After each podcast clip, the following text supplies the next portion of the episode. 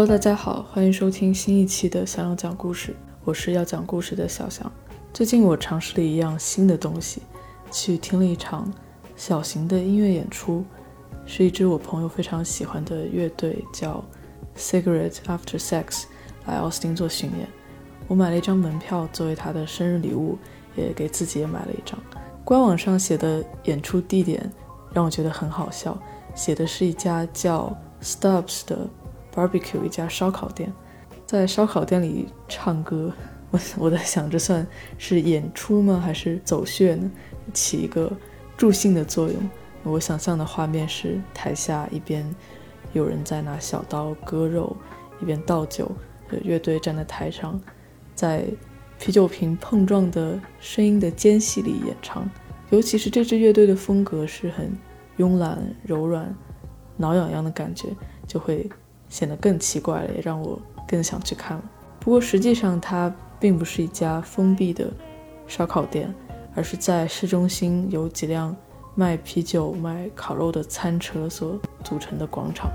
中间搭了一块白色顶棚的舞台。从我们家过去的路上，我问朋友有没有什么关于这支乐队我必须要知道或者必须能一秒钟识别出来的歌。他说其实没有，因为每首歌都差不多。他经常也搞不清楚自己听到哪张专辑的哪一首。他说的确实没错，整场演出就像海浪一样，一直在用同一个口气在拍打，在传递同一种情绪。感觉就是在唱了一首一个多小时的歌，但我还挺享受的，一直拿着一杯已经不知道什么时候变热的啤酒。我站的位置看不太清台上的乐队成员，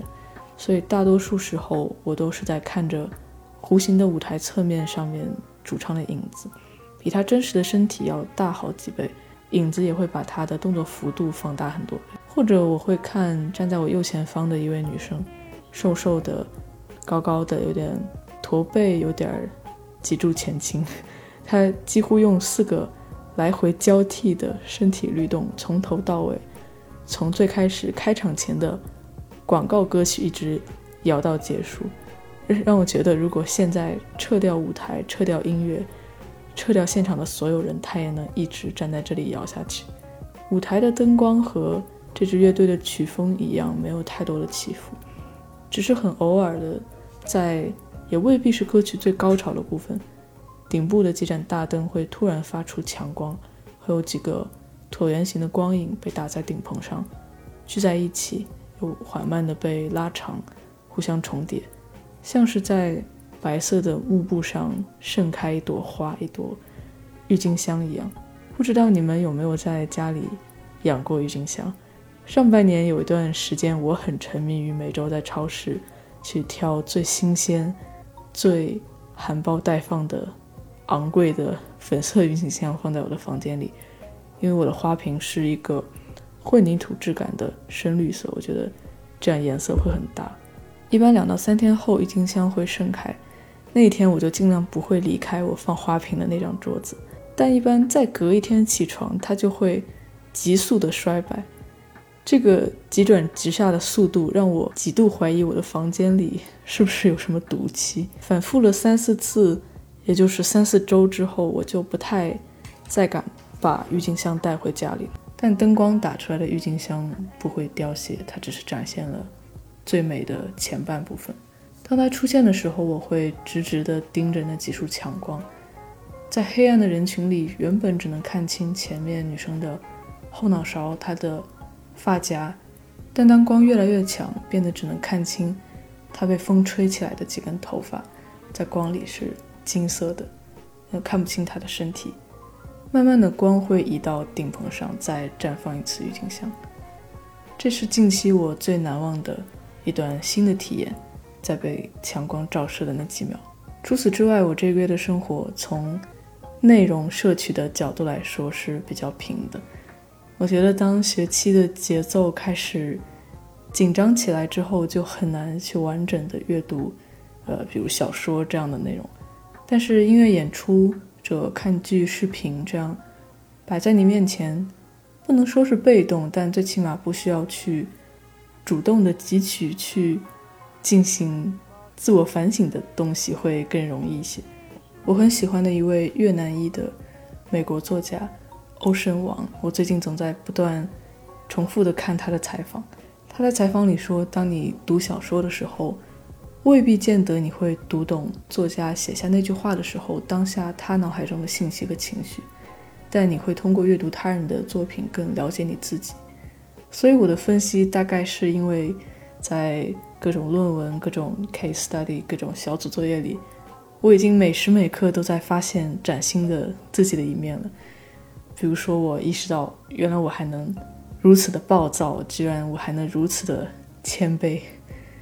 总是在不断试探自己能力和态度的边界，重新定义自己。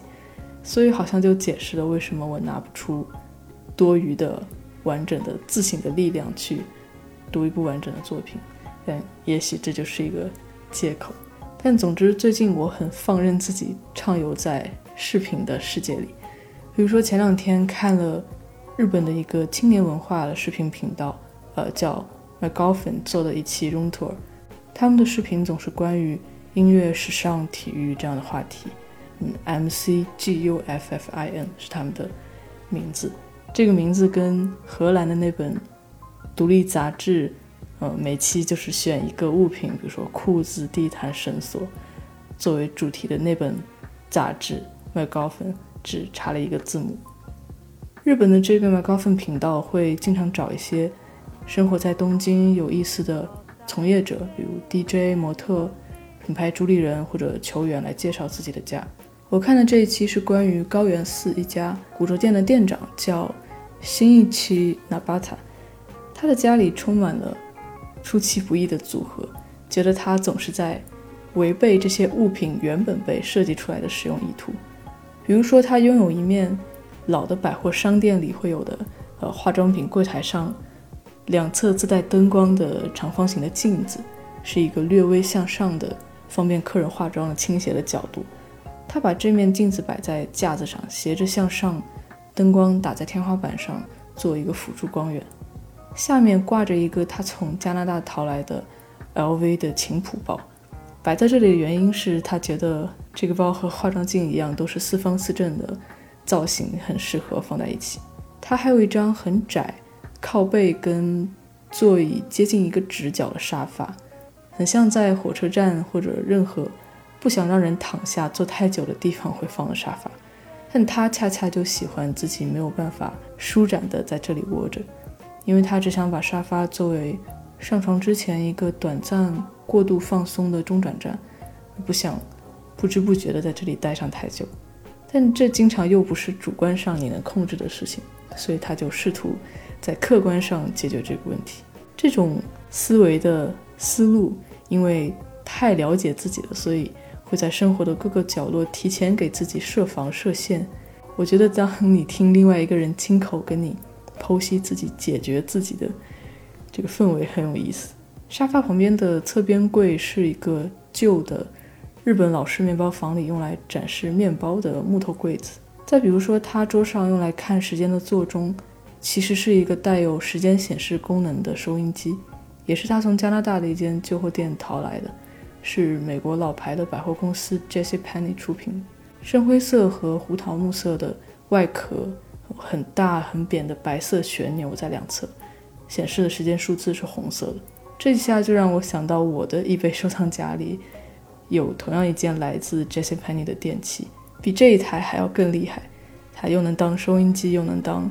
电视机的设备。扁平的造型像电视柜一样，左边有一块小屏幕。我想把它买回来放在地上，在它的头顶堆杂志或者放喝水的杯子。作为一个古着店的店长和造型师，新一期呢，他发的家里有大量的衣服和鞋子。如果你很喜欢服装本身的话，那很自然你就不会想把过季的外套放进箱子里收起来，一定是要按颜色也好，按风格也好，全部挂出来展示给自己看。他家的户型没有一个明确的衣帽间，所以他利用了一个没有采光的转角，只有衬衫跟外套是挂起来的，其他。毛衣啊，裤子啊，都是叠放在黑色的细铁丝架子里。我此时此刻录音的房间里也有这样一组架子，我是用来放摆件和一些书的，可以自己调节每格的间距。如果直接去买一个开放性的衣柜或者架子是很贵的，所以我是在沃尔玛买的餐厅后厨用来存放蔬菜调料的储物架。这个是我很引以为豪的一点。如果有朋友来家里做客，我总是会特别的给他们介绍。这位古着店店长的穿衣风格以 vintage 的女装为主，会用到很多跳跃的颜色，比如橙色、紫色、湖蓝色。他的鞋架上唯一一双全黑的鞋子是一双七十年代跑鞋的造型，比较瘦的鞋楦到鞋头的地方变圆，锯齿状的鞋底，鞋舌是很长，可以翻折过来的那种。他说当时买它的时候，店员告诉他这个牌子叫 Sportbuilt，是做足球鞋、橄榄球鞋的，因为它是全黑的配色，推断出这一双应该是为裁判而专门生产的装备。侧面的 logo 是三颗圆点。在一道柔和的 S 型曲线上，我是从这里开始对这双鞋非常感兴趣的，因为这个 logo 和 Saucony 索康尼的 logo 几乎是一模一样。一开始我以为 Sportbill 可能是某个专注于复刻美式运动风格的日本品牌出的产品，把 Saucony 的三个小圆点当成一个设计元素在用。但我查了查 eBay，搜出来几双和视频里高度相似的裁判比赛用鞋。全黑皮质的卖家在简介里写，这批生产于七十年代的 Sportbill 的鞋子是他在一家九十年代早期就倒闭的运动用品商店仓库里找到的。所以虽然至今已经时隔五十年，这些 Sportbill 的鞋子还是全新在原本的鞋盒里。我现在几乎是把 eBay 在当一个资料搜索引擎在用了，尤其是跟品牌商品相关的东西。只要它曾经在市场上真实的流通过，多多少少都能在 eBay 里留下痕迹。这个美国卖家的存在让我意识到，Sport Build 也许有一段值得去翻一翻、看一看的历史。首先，我需要尝试理清 Sport Build 和索康尼之间的关系。在一九一零年左右，有一位叫海德的制鞋工匠从俄罗斯移民来了美国。在波士顿附近定居了两年之后，海德开办了和自己同名的制鞋工坊，并且在二战期间和美国军方签订了合同，为军队生产军靴。战争结束后，海德把自己的公司重新定位成了一家运动鞋的制造商。一九五二年，海德公司收购了一家拥有多个产品线的大型的运动鞋品牌，而 Sportbuilt 作为这个品牌旗下的团队鞋支线也被一并并入了海德。主要生产橄榄球鞋、足球鞋以及裁判用鞋。因为和军方和政府曾经良好的合作关系和很好的质量，海德在六十年代还成为了 NASA 的太空靴合作对象。第一位走出太空飞船、踏进宇宙的美国宇航员穿的就是海德公司制造的靴子。一九六八年，规模扩大的海德对索康尼完成了收购，把索康尼变成了自己的跑鞋部门。在当年，整个海德公司的净利润可以达到四百五十万美元，而 Sportbuilt 继续作为橄榄球支线存在在这个公司里，并且从这之后，在蜿蜒的曲线里面有三个小圆点，这样的 logo 就变成 Sportbuilt 和索康尼共同使用的。我找到了一份记录了从1867年一直到现在2022年，密西根大学安娜堡分校的。橄榄球校队比赛装备记录的时间线，这是一个由个人独立运营的网站，里面的图片、视频、历史数据的数量和整理的清晰度都是非常非常惊人的。这个网站的负责人还在密西根安娜堡负责教授两节本科级别的课，所以如果有在 UMatch 上学的朋友听到这期音频，下学期有空也许可以去听听看。这两节课的课号是。EDUC 二幺二 The History of College Athletic 和 EDUC 二四零 Leading by Coaching。我看了这节课的课程大纲，这甚至是一节今年秋季新开的课，讲的是体育比赛里面教练所发挥的作用。很羡慕在这里上学的朋友。根据这份详尽的比赛装备的时间线，可以看到，在五十年代和六十年代的时候，密歇根大学的球员们在场上。就已经穿着 Sportbill 牌的橄榄球鞋，这是在 Adidas 和呃 Nike 或者 Puma 进入橄榄球鞋这个领域之前的事情。进入八十年代，Sportbill 更多的被视为海德公司的篮球支线。在一九九八年，海德公司正式更名为了索康尼。现在，一些曾经由 Sportbill 负责生产设计的经典款式，也只能以索康尼复刻球鞋的名字出现了。不过 s p o t f i e l d 的故事也并不全是这么陌生遥远的，它其实一直潜伏在离我们很近的地方。如果你看过前两年 ESPN 和 Netflix 推出的关于迈克尔·乔丹的纪录片《最后之舞》最后一舞的话，应该会对其中关于乔丹和他的父母如何选择跟哪家球鞋品牌签约的片段有些印象。这是出现在第五集中的内容。简单的总结一下，就是乔丹本人非常强烈的想要成为 Adidas 的球员，但 Adidas 屡屡回绝了乔丹的请求。Converse 在当时是旗下聚集了最多顶级球星的品牌，比如拉里波德，比如约翰逊，比如 Dr. J。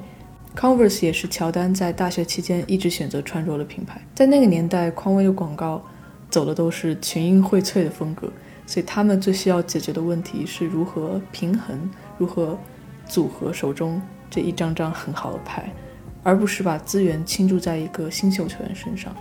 所以他们最多能向乔丹提供的是一份和这些巨星相当的十万美元一年的合同，还没有办法承诺提供乔丹所要求的那些特殊待遇。最后的结果就像后来大家所有人都知道的那样，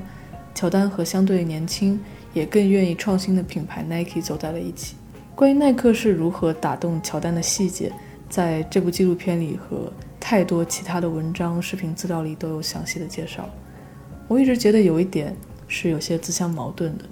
如果乔丹真的如他本人在各种场合多次表示的那样，当时最想穿上 Adidas 的鞋子，成为 Adidas 的代言人，那为什么他在大学期间一直穿着的是蓝白配色的匡威在打球呢？其实，在七十年代末、八十年代初这段时间，Nike 这家运动装备领域的新玩家彻底打破了传统的游戏规则，他们开启了。和美国高中、大学校队教练签约的这样的风潮，这个模式的逻辑是：运动品牌向球队的教练支付一笔固定的费用，而教练负责强行让球队上上下下的所有人都统一穿上这个品牌的鞋子和衣服。这个模式的逻辑是：运动品牌向球队教练支付一笔费用，而教练负责强行让球队上上下下的所有人都统一穿上这个品牌的鞋子和衣服。这些产品是由品牌免费提供的，相当于买断了整支球队的装备选择权。比如乔丹大学时期打球的 UNC 贝卡教堂山，他的教练就是被 Converse 以一年一万美元的价格签下。而作为球队的成员，即使乔丹本人最喜欢的是 Adidas 球鞋的脚感，他在大学期间也只能一直穿着匡威的鞋。这种思路是对传统的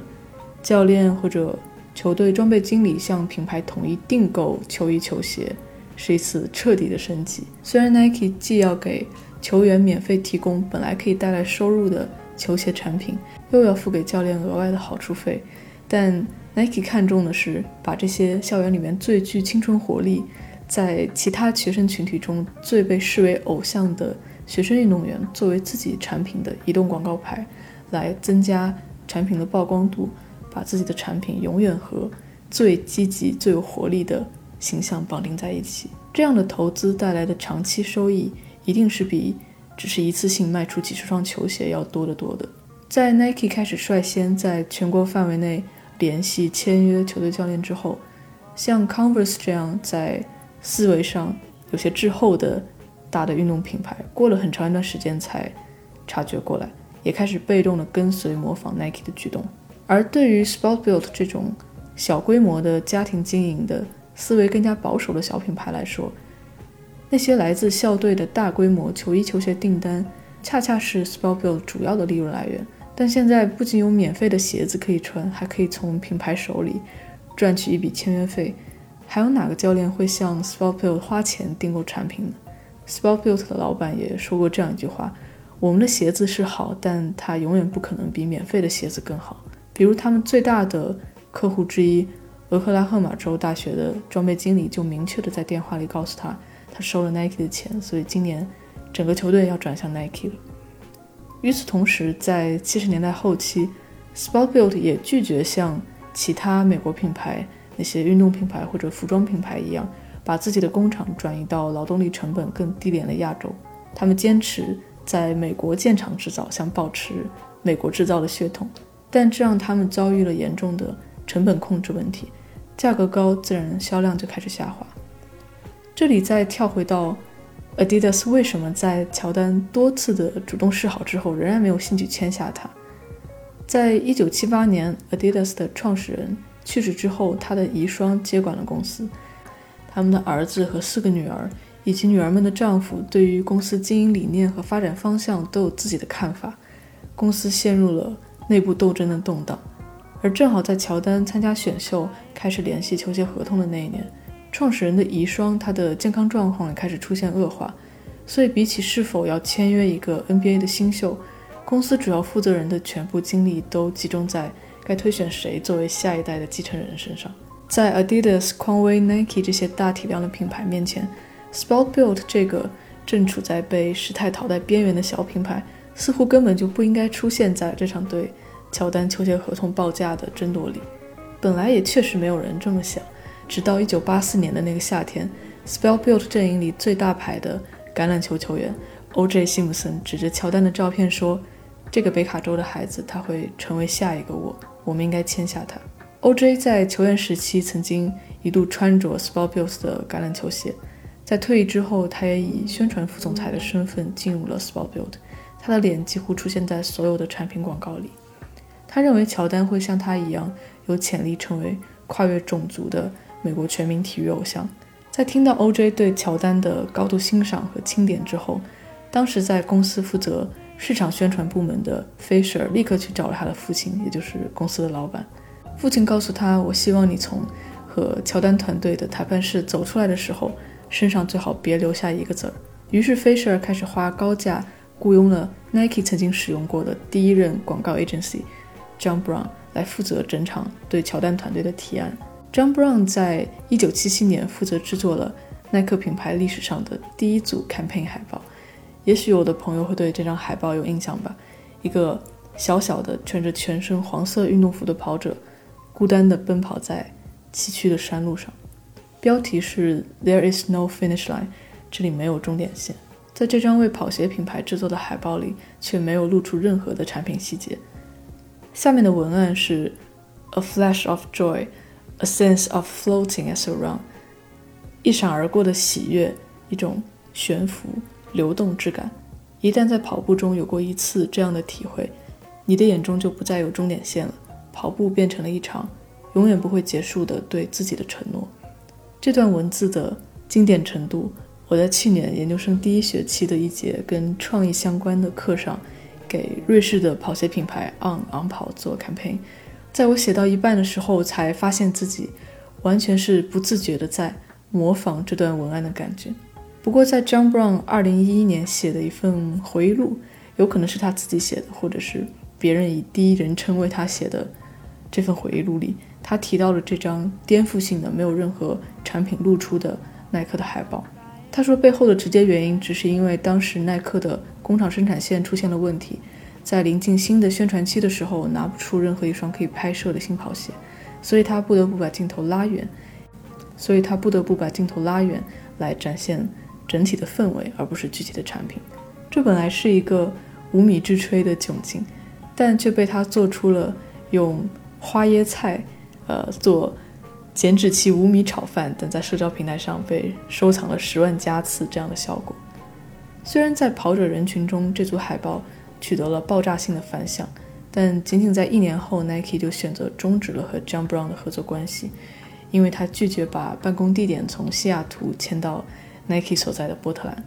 这也间接的给之后的 Sport Build 创造了机会。在那场为了拿下乔丹的汇报里，John Brown 把重点放在了 Sport Build 将像推崇 OJ 一样，把打造乔丹的个人形象放在品牌无可争议的最重要的战略位置上。假设这场竞争中只有 Sportbilt 和 Converse 这两个品牌，那 John Brown 所选择的立场一定是非常有利的，因为 Converse 没法提供的恰恰就是把乔丹当成唯一的特殊对待。但 Sportbuilt 需要面对的竞争对手是 Nike。Nike 不仅可以做出同样的唯乔丹独尊这样的承诺，而在当时 Nike 公司的规模已经几乎达到了 Sportbuilt 的十倍。看着眼前的机会窗口的那点光亮变得越来越小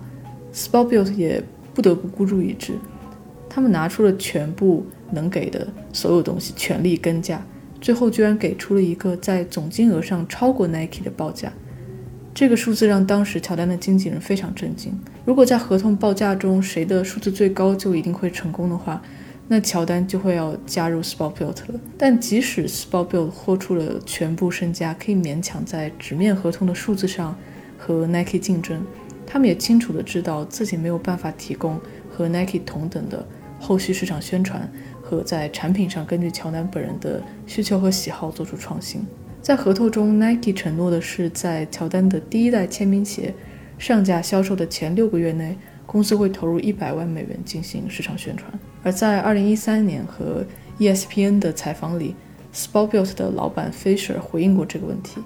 如果当年乔丹选择了出价最高的 Sportbuilt 会怎样？他说：“我们是一家更保守的家族式的小企业，所以如果当年我们签下乔丹。”大概率就是在我们已经有的鞋型里给他提供一个全白但是带有红色 logo 的这样的配色吧。二零二零年的这部《最后之舞》的纪录片是以每次两集的形式放出的。